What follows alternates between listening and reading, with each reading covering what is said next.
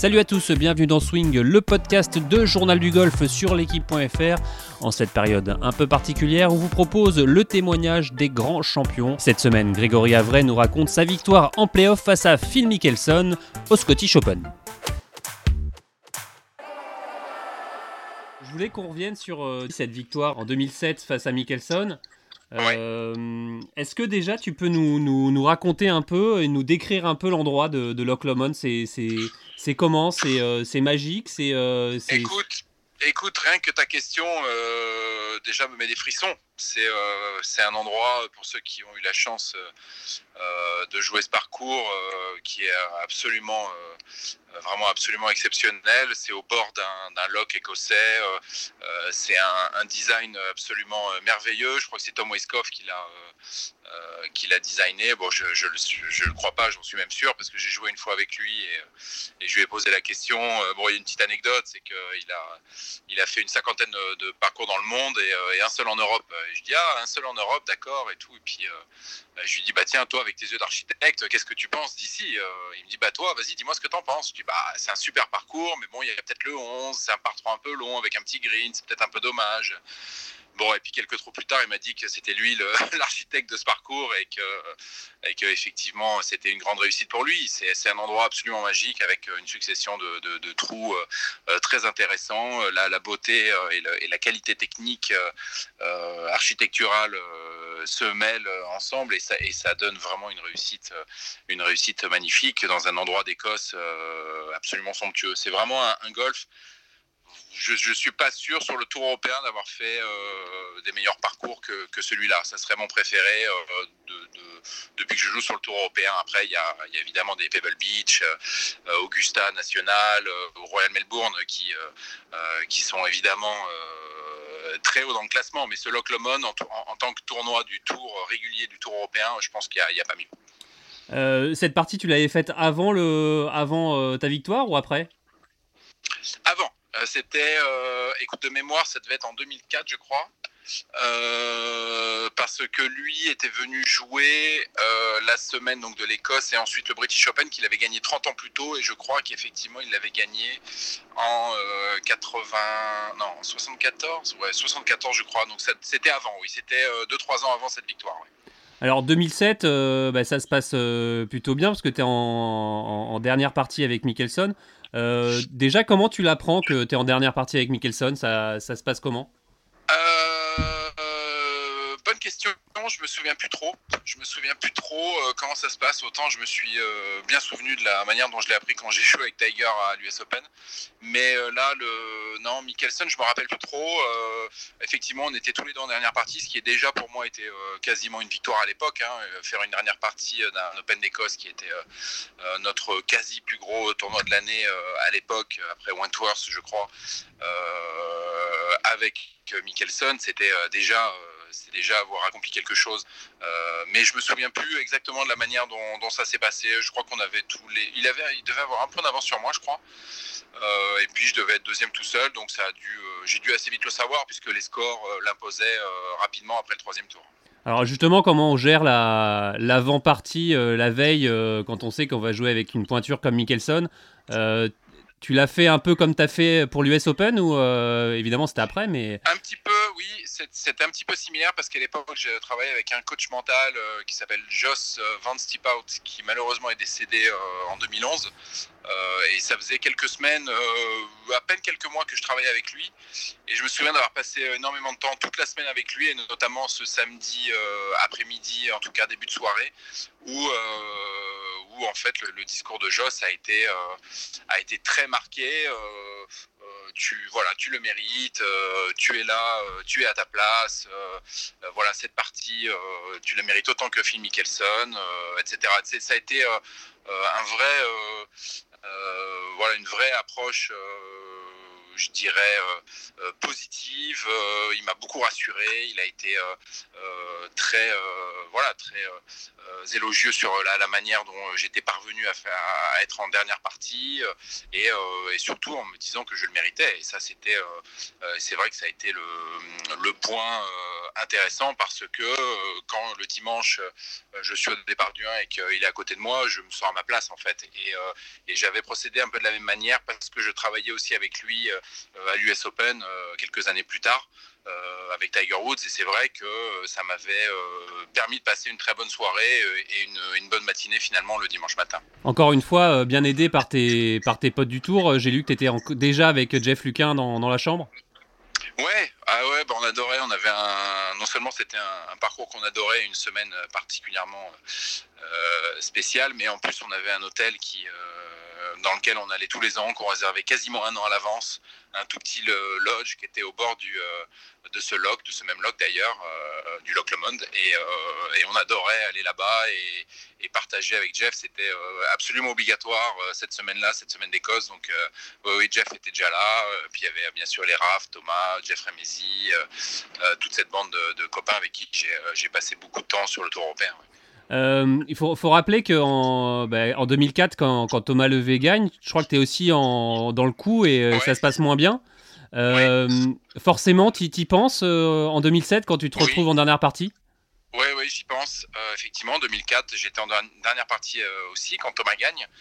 Thomas a vraiment été chercher cette victoire, mais moi j'ai dégringolé au classement ce jour-là parce que j'ai terminé, je crois, dixième. dixième dixième, ouais. alors que j'étais en tête. bon, c'était effectivement une déconvenue. Et quand quelques années plus tard, on se retrouve dans la même situation forcément on y pense un petit peu, euh, mais euh, au-delà du fait que euh, cette journée a été compliquée pour moi à gérer en 2004, j'avais trois ans de, tour européen de plus derrière moi, un petit peu plus de bouteilles, l'expérience de cette mauvaise journée, et puis ce coach mental qui encore une fois m'a énormément aidé et sur lequel je me suis appuyé. Tout, ça m'a permis de, passer une journée, différente en 2007. Ouais. Alors justement, euh, une, partie avec, euh, avec Phil Mickelson, ça, je crois que tu n'en as pas rejoué d'autres. Ça, ça, se passe comment, surtout en dernière partie? C'est euh, à l'époque, il est deux ou troisième mondial. C'est c'est ce qui se fait de mieux, non? Il était deux ou troisième mondial. bah, c'était bah, voilà, c'était un rêve. Hein. J'ai eu la chance de, participer, à, de jouer avec pas mal de, grands champions, notamment Ballesteros, euh, Norman, euh, bon, bah, Tiger un peu plus tard. Mais c'est vrai que, euh, ce, Phil Mickelson, c'est un, joueur qui restera vraiment gravé dans les, euh, dans les mémoires parce que euh, parce qu'il a, à part Tiger, il a été quasi imbattable pendant, pendant 15 ans. Je pense que elle, c'est, comment dire, Phil Mickelson et Ernie Els ont été les deux qui ont le plus talonné Tiger Woods dans les grandes années Tiger Woods et, et, et, voilà, d'avoir d'avoir pu jouer une dernière partie d'un tournoi très important, très gros, c'était bah, c'était déjà une très très bonne chose. Mais euh, je, pense que euh, l'une des raisons pour laquelle j'ai réussi à bien jouer ce jour-là, c'est que euh, ça a vraiment été un bonheur pas possible de, savoir que j'allais jouer avec lui le lendemain. Et il y a vraiment une part de, une part de kiff. D'insouciance presque. plaisir assez importante que j'ai réussi à prendre dans cette journée aussi parce que j'ai bien joué. Mais voilà, de, jouer avec lui, c'était c'était vraiment quelque chose pour moi d'important. Il y a une forme d'insouciance peut-être aussi? Hum, insouciance, non. Non, parce que euh, parce qu'on est là où, euh, euh, où on doit être. et j'ai fait beaucoup de choses pour être à ce moment-là, dans cette dernière partie. T'étais à ta place au final Ouais, je me sentais à ma place, très sincèrement. voilà, j'avais, bah, ça faisait déjà quand même six ans que j'étais sur le Tour européen. j'avais gagné une fois. Il y a eu pas mal de, quand même de, bonnes semaines. Je commençais à être un, joueur installé. Alors bien sûr, euh, bien sûr, à ce moment-là, il y a, d'ailleurs le, il y a des Justin Rose, il y a des Luke Donald, euh, Ernie Els qui était euh, là aussi dans le coup. Bon, il y, avait effectivement, il y, avait un champ important et c'était un tournoi très important pour le coup, mais je, voilà, je joue au golf, j'avais fait trois bons tours, j'étais en tête, voilà, j'allais jouer un dernier tour, j'étais à ma place à ce moment-là. Après, est-ce que dans, le temps, euh, j'étais à ma place de battre euh, le numéro 2 mondial? Non, euh, peut-être pas, mais en tout cas sur, en tout cas sur, sur une semaine, sur un tournoi ou même deux ou trois, j'ai toujours été persuadé que j'en étais capable. Oui, c'est sur le long terme que je me posais plus de questions et, et qu'il aurait peut-être fallu gérer les choses un petit peu différemment pour que je m'installe dans les, dans les plus hauts classements de golf ces 20 dernières années. Mais en tout cas, sur une semaine, j'ai toujours été persuadé, et ça, c'est peut-être être insouciant, mais en tout cas, j'ai pas l'impression de l'être. Euh, j'ai toujours été persuadé de pouvoir tenir la dragée haute à n'importe qui sur 18 trous. Alors raconte-nous cette, euh, bah, cette euh, première rencontre avec Mickelson sur le, sur le putting green, je crois, juste avant le départ. Sur le putting green, il vient me, il vient me saluer en fait. donc moi j'arrive, je suis avec Joss encore une fois. Euh, voilà, j'ai fini mon practice. Euh, je vais sur ce putting green qui est pas très loin du départ du 1. Euh, je fais mes dernières gammes de putting et il reste à peu près 20-25 minutes avant que, avant que le, que le, que le départ se fasse. Et il vient me voir. Lui était déjà sur le putting green. Il me voit arriver, il vient me, vient me saluer, me dit bonjour. Voilà, je me présente, je m'appelle Phil, enlève sa casquette, très classe. Et ça a été voilà le début un peu de la mise à feu, je dirais, de, de, de cette dernière partie.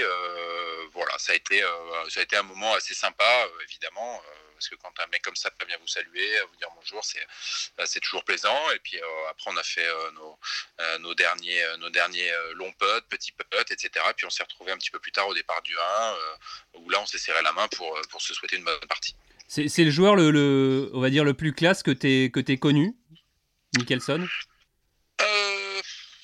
Est-ce que c'est le joueur le plus classe que j'ai connu Ou l'un des plus classes, en tout cas Ouais, bon, en tout cas, j'ai absolument rien à redire sur, euh, sur euh, la manière dont il a été, il s'est comporté et, euh, dont, il, dont il a été avec moi sur cette dernière journée. Ça a été un, oui, ça a été un, très très bon moment et à chaque fois que je suis allé vers lui pour discuter, il a été très sympa, on a pas mal discuté. Lui est un petit peu venu vers moi, m'a posé pas mal de questions. Non, c'était effectivement un, une partie agréable avec un gentleman. Alors, tu, nous avais raconté un peu ce que tu euh, discuté, de quoi tu avais discuté avec Tiger. Là, c'est, on parle de quoi avec Phil Mickelson? Euh, ben, À ce moment-là, il m'avait pas mal dit que euh, l'Europe l'attirait. Alors, l'attirait pas dans le sens où il voulait venir s'installer et jouer le Tour européen, mais il avait envie de venir un petit peu plus jouer le Tour européen parce qu'il aimait euh, euh, ce que propose ce Tour, c'est-à-dire euh, que les semaines se suivent et ne se ressemblent pas forcément. On peut jouer un coup en Irlande, un coup en Espagne, un coup en France, après on se retrouve en Afrique du Sud ou, ou en Asie. Et c'est vrai que ce Tour propose un panel de, de tournois et, euh, et, de voyages assez intéressants. Et lui avait l'air de dire à ce moment-là qu'il y avait une certaine monotonie euh, sur le PGA Tour euh, qu'il avait envie de, mettre de côté pendant un certain temps. Bon, il se trouve que les années qui ont suivi n'ont pas du tout montré qu'il allait venir plus sur le Tour européen. Mais c'est vrai que c'était un peu le sens de notre discussion à ce moment-là. Il posait pas mal de questions sur, sur Paris, voilà, sur l'Europe. Et bon, je pense que c'était des questions un peu classiques d'Américains qui s'intéressent et qui découvrent euh, un, monde un peu différent. C'est vrai, une Europe qui, euh, qui est un petit peu plus vieille dans ses traditions, dans ses manières de faire. Et, c'est vrai que le Tour européen propose quelque chose de, vraiment différent du, du Tour. donc c'était un peu le, fil conducteur de, notre journée en 2007. Raconte-nous un peu ce, dernier tour. ça se passe comment, comment Comment tu te sens cette, cette confrontation, confrontation avec Mickelson ça, ça tourne comment? Ça tourne, euh, ça tourne assez vite, euh, assez vite bien. parce que euh, parce qu'on joue tous les deux assez bien et, et on sent qu'il y a un, un, mano à mano qui s'installe petit à petit dans la journée parce que les, les poursuivants n'ont pas vraiment réussi à appuyer sur l'accélérateur et à mettre la pression euh, sur notre dernier groupe. Euh, donc on sait assez, enfin on sait assez vite. On, sent que bon dans les deux, il risque d'y avoir le, vainqueur à la fin. Euh, parce que bah, moi je fais, on fait tous les deux birdies au 3 euh, au 1 je fais un très bon chip up je me rappelle pour, pour sauver le par bon il y a un bogey au 2 mais qu'on faisait un peu tout c'était c'est le trou peut-être le plus dur du parcours ensuite une belle sortie putt au 5 un chip qui rentre au 7 un peu chanceux parce que s'il rentre pas je pense que mon chip va 4-5 mètres derrière le trou. Il prend le drapeau, il rentre. Et là, c'est vrai qu'on avait tout de suite 2-3 points d'avance sur le, sur le reste du peloton. Euh, donc, euh, donc l'ambiance, euh, petit à petit, même si elle était bonne, on, sentait bien que on se battait contre son principal rival à ce moment-là dans cette partie. Oui. J'avais lu une, interview où tu disais que, que ce public de, de Loch Lomond, cette dernière journée, ça partait un peu dans tous les sens parce que malgré tout, ça poussait un peu derrière. Ouais, c'était assez mitigé parce que un peu comme un comme un public français, parfois, on va avoir tendance à, à le, public a eu tendance à s'attacher euh, euh, à celui qui, qui avait le, moins de chance des deux. Euh, et d'un autre côté, je pense qu'il y avait une, grosse partie aussi du public qui voulait que le, que le champion gagne. Et, notamment, il était sponsorisé par, euh, euh il était sponsorisé par le, par le sponsor du tournoi à ce moment-là. C'est pour ça qu'il venait d'ailleurs tous les ans, au-delà du fait qu'il venait une semaine avant pour préparer le British Open. Et, je pense qu'en Écosse, ils avaient envie, et notamment les sponsors, d'avoir euh, d'avoir le nom de Phil Mickelson qui, euh, qui soulève le trophée à la fin de la journée. Donc c'était assez mitigé, mais ce public britannique, on le sait, euh, pour plein de, euh, pour plein de raisons, euh, et particulièrement classe. C'est peut-être l'un des plus beaux publics, voire le plus beau public. Et, et en tout cas, il y a toujours eu cette forme de, de respect. Je n'ai absolument pas du tout senti dans la journée que certaines personnes avaient envie que je perde. Et, euh, et, tous mes coups, mes bons coups ont été euh, euh, applaudis à, leur juste valeur et les siens également. Donc ça a été, non, ça a été une partie très classe dans une très très bonne atmosphère. Et c'est vrai que ce, public britannique pour ça, il est, il est génial. Ouais. Il avait Mickelson avait déclaré qu'il avait bien pas galéré, mais il avait, il avait combattu pendant le retour, que c'était un gros combat pour lui. Tu te souviens de ça que il avait un peu de mal sur ses mises en jeu, je crois? Oui, il avait, il avait du mal sur ses mises en jeu. Et c'est vrai que c'est là où, euh, où, moi, pendant la partie, euh, euh, j'ai un peu. je me suis un peu projeté et c'est vrai que cette projection a été, a été la bonne, c'est que il fallait que je tienne le, le, le, plus longtemps possible, que je tienne la dragée le plus longtemps possible, parce que les derniers trous, notamment le 16 et le 18, sont extrêmement, sont assez difficiles à driver. Et c'est vrai qu'il n'était pas dans une bonne journée de driving. Autant les autres trous, ils pouvaient s'en sortir parce qu'on pouvait ferrailler du départ ou où les fairways étaient un peu larges, il n'y avait pas trop de soucis, euh, ou du rough, euh, il y avait un accès assez simple au green, mais euh, les deux trois derniers trous euh, de cette euh, de cette de ce Scottish Open 2007 a été un peu compliqué à ce niveau-là, et je savais que bon bah si on était à peu près square euh, sur les trois derniers trous, j'avais une bonne chance parce qu'au niveau de la mise en jeu, c'est vrai que euh, cette dernière journée, il a eu beaucoup de mal. Il m'a fait des chips euh, absolument exceptionnels. Il a, il était très agressif. il a fait deux trois très bons putts, mais c'est vrai que le driving et c'est pour ça que je m'en suis sorti, notamment pendant le playoff. c'est vrai que ce driving l'a lâché ce jour-là. Tu, tu, parlais de 2-3 chips spectaculaires de Mickelson. C'est tu t'attendais à voir des, des, chips comme ça, euh, de, de, voir euh, le Mickelson qu'on connaît euh, autour, autour du green? Oui, je m'y attendais et j'ai pas été déçu. J'ai pas été déçu et d'ailleurs à chaque fois que j'ai recroisé Phil Mickelson dans des dans des tournois, ça a été ça a été un petit peu un fil conducteur. J'ai toujours beaucoup aimé le voir le voir chipper autour des greens, le voir s'entraîner, le voir travailler. Et, c'est vrai que cette journée-là, j'aurais pas de souvenir particulier, mais mais oui, ça a été euh, ça a été euh, une très très belle journée de chipping jusqu'au dernier moment où il a failli rentrer le chip pour euh, justement pour pour gagner si c'était le 72e ou si c'était en playoff non en playoff pour continuer il a failli rentrer un chip pour faire 4 enfin c'est voilà de toute façon on sait que que c'est son grand domaine que c'est là où il est peut-être là pour le coup le plus fort depuis 20 ans ce chipping bon c'est peut-être il y a peut-être il y a peut-être deux trois deux trois bons clients au niveau du shipping dans, sur, sur, euh, sur le PGA Tour ou le circuit européen, mais c'est vrai que c'est euh, un vrai régal. Et puis, il, il, adore créer, il adore euh, jouer en lob shot. Voilà, il joue beau. C'est vrai qu'il joue beau. Et, et, cette, et cette dernière journée, je me, je me rappelle de m'être dit deux, trois fois que, que c'était pas immérité. Ouais. Euh, on avait vu d'ailleurs, je crois que j'ai revu un shot de un chip de Mickelson euh, où il était carrément, euh, sa balle était un peu dans l'eau, il l'avait mis, je crois qu'il l'avait collé à 3 mètres du drapeau. C'était ce genre de, de, de, coup aussi que tu as vu, toi, euh, ce, ce jour-là, le, le, dernier tour? Est-ce que tu as des, euh, des, souvenirs de, de chip? Non, j'ai pas de. Alors, je me souviens pas euh, précisément de, de chip euh, euh, incroyable qu'il a réalisé, mais en fait, à chaque fois, je me disais, voilà, il l'a juste prise exactement de la manière dont il fallait. il a, voilà, la balle a bloqué exactement au deuxième rebond. c'est pile ce qu'il fallait. Enfin, je, me souviens m'être dit qu'il avait vraiment la justesse. De, il avait vraiment la perfection de, l'exécution. Et, euh, euh, tous ces swings d'essai, c'est ça qui m'a un peu inspiré par la suite. Et c'est chose que, que Severino Ballesteros faisait beaucoup aussi. Dans ces swings d'essai, on sent vraiment le coup qu'il a, qu'il a envie de faire, le coup qu'il a programmé. Et, euh, finalement quand, le, quand la balle sort du club, c'est comme ça qu'on l'avait imaginé un petit peu plus tôt en le voyant faire ses swings d'essai. Et, et, euh, voilà, il abuse euh, même un peu de, ses swings d'essai, de ses entraînements. Et, euh, c'est vrai qu'il y a beaucoup de champions qui font ça. Et, c'est quelque chose sur lequel, derrière, j'ai essayé d'un peu m'appuyer.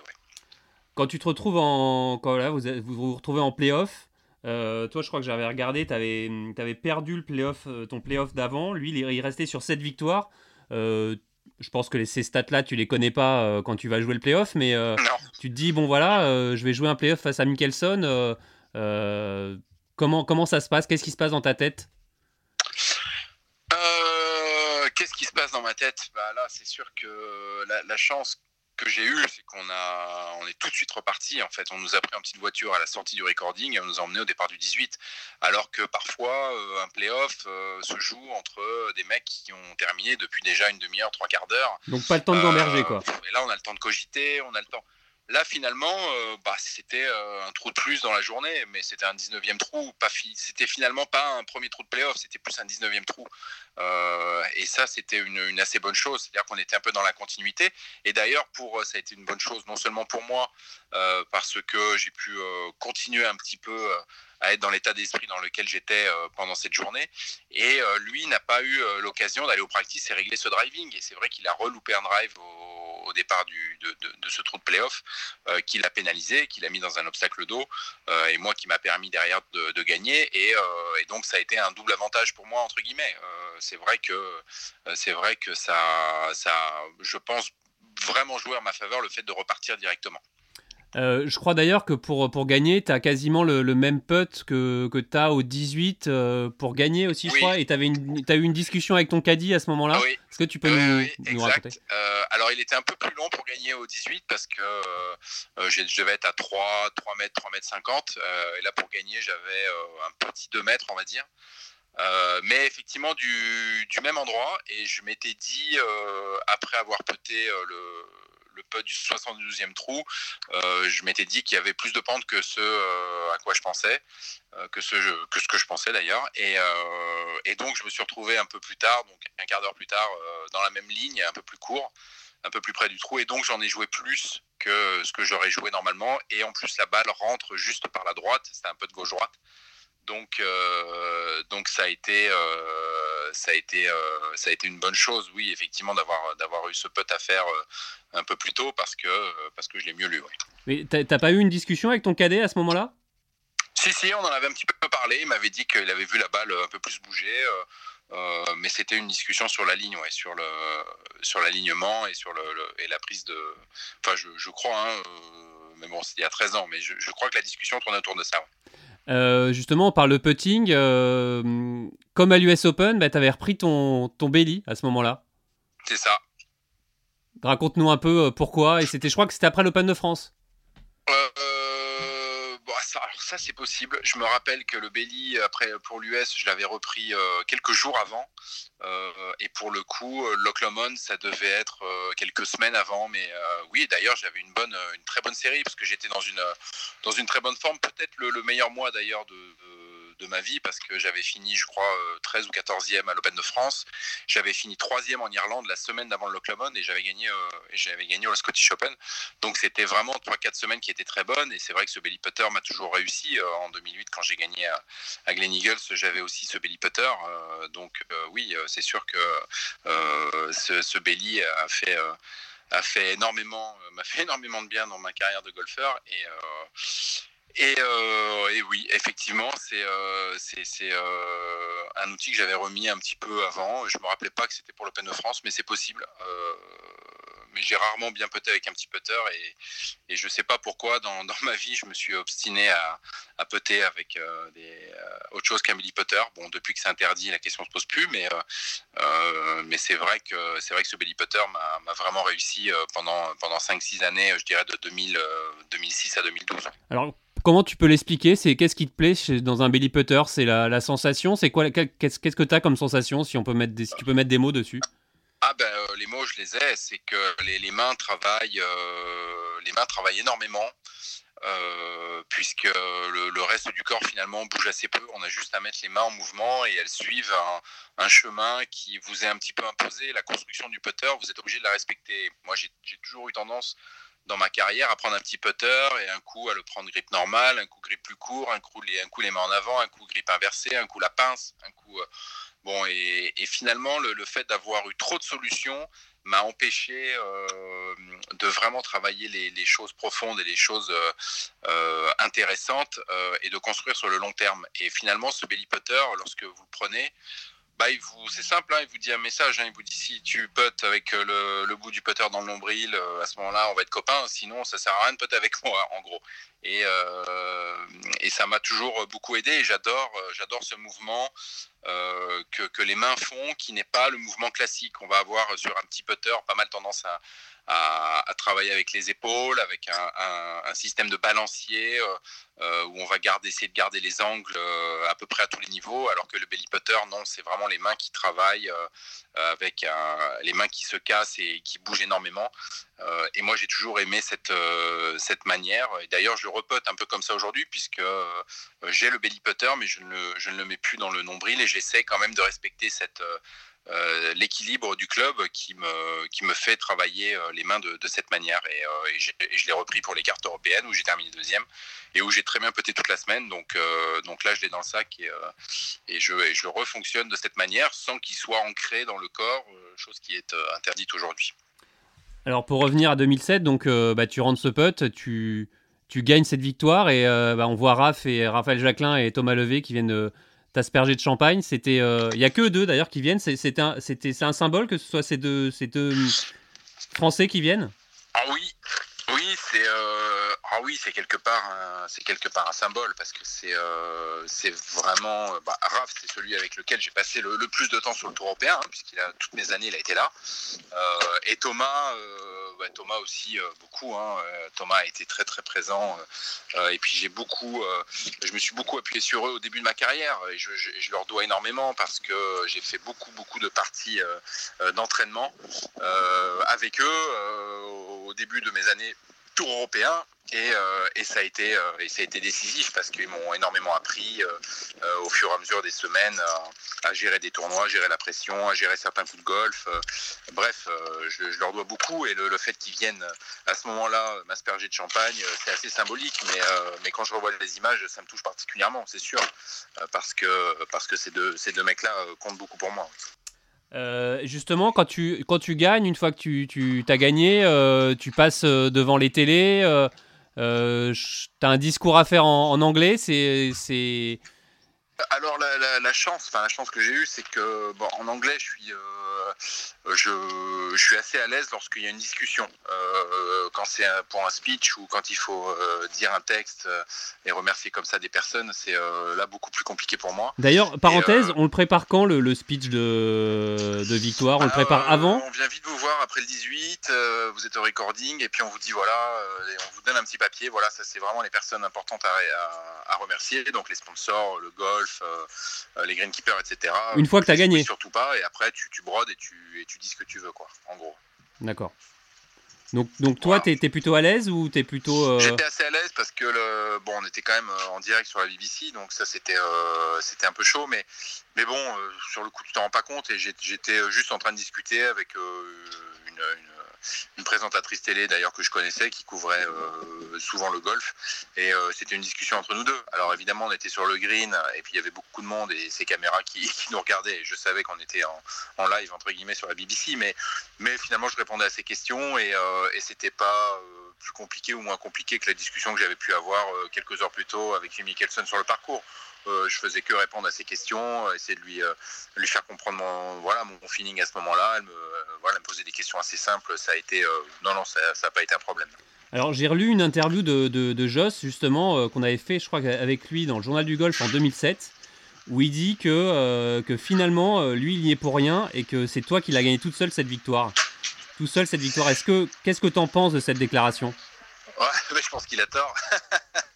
je pense que je pense qu'il a tort. Non, non, je lui dois énormément. Euh, je, sais, euh, je sais tout, euh, tout ce qu'il m'a dit, tout le travail qu'on a fait, tout ce que j'ai pu appliquer à ce moment-là pour pour venir à bout de, de cette semaine-là. Euh, chose qui euh, euh, qui m'a qui m'ont énormément aidé aussi pour le, reste de ma carrière et notamment pendant cette US Open ou, même ne serait-ce que des, semaines où il fallait aller chercher un cut ou, ou une bonne place peut-être pour garder la carte ça a été ça a été vraiment quelqu'un de très très important pour moi dans ma carrière sur lequel je me suis beaucoup appliqué beaucoup appuyé pardon. Et cette victoire je lui dois énormément je lui dois énormément je le dois énormément à Benoît du Colombier aussi qui, qui avait fait un super travail technique avec moi à l'époque. Et, euh, c'est vrai qu'on se régalait euh, et on avait du mal à, à, mettre, euh, à, faire parler les scores et les résultats par rapport à la manière dont on trouvait que je jouais. Et, et, Joss a été la clé, clairement. Je crois que tu es un des, peut-être le seul Français à avoir battu Phil Mickelson et Tiger Woods au final. en tout cas, en mano à mano, oui. Euh, oui, oui, bah, c'est deux parties. Euh, c'est sûr que c'est deux parties. Euh, ça se ressemble finalement cette US Open, même si tu gagnes pas la fin, et cette dernière partie avec Mickelson au final? Pardon? Il y a beaucoup de similitudes entre bah, ta deuxième place à l'US Open et cette, cette, il y a beaucoup De similitudes. Oui, oui, il y a beaucoup de similitudes. Non, non, bien sûr, bien sûr. C'est c'est le même genre de journée qui s'est passé et puis qui sont en plus se dérouler à peu près de la même manière. bon, il y en a une où je suis un petit peu court pour gagner, euh, l'autre euh, où, je gagne. Euh, mais c'est vrai que c'est deux, deux, monuments avec qui, avec qui j'ai joué, un tournoi très important, bon, notamment l'US Open, mais, mais même le, cet Open d'Écosse, c'est sûr que ça a été, ça a été bah, mes, deux, mes deux journées de golf les plus, les plus mémorables de ma vie, bien sûr. Après, celle, celle de, de Mickelson a une saveur particulière parce qu'au bout du compte, je gagne et, et j'ai le trophée au bout des mains. Bon, ça c'est sûr que ça c'est sûr que c'est irremplaçable, même si l'US Open, cette deuxième place, on peut peut-être considérer ça comme une victoire. En tout cas, ça n'en est pas une. Euh, euh, et, même si cette journée était incroyable, euh, bon, j'ai une petite préférence quand même pour, pour cette victoire en 2007, c'est sûr. Est-ce que dans les deux cas, tu te considérais comme entre guillemets un outsider et que tu préfères être dans cette, dans cette peau-là, en fait, au final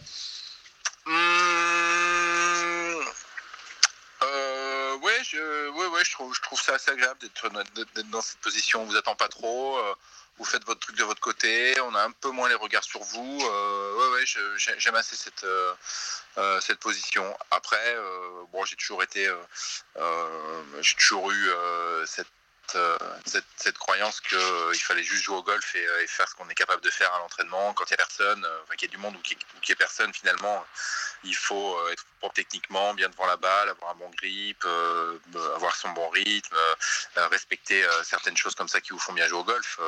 Et, on est seul quelque part avec soi-même dans ces moments-là. Et il faut arriver à, se retirer un peu de, l'importance de l'événement, même si c'est facile à dire et pas facile à faire. Il faut, il faut malgré tout y arriver et, on arrive à passer des bonnes journées lorsque, lorsque ça se passe. Quand t'entends des cornemuses, est-ce que ça te fait penser à ta victoire? Euh, Ouais, ça, j'aime bien, j'aime bien les cornemuses. oui, ça me fait penser à la victoire. Euh, non, pas spécialement, mais, euh, mais j'aime aller en Écosse. Oui, oui c'est un, un, pays, un endroit qui me, qui me tient à cœur. Et c'est vrai que d'avoir gagné deux fois là-bas, oui, oui, ça m'aide à, ça m'aide à me sentir bien là-bas, bien sûr. Merci beaucoup, Greg. Bah, de rien. Merci. À bientôt. À bientôt. Salut. Ouais, salut. Ciao, ciao.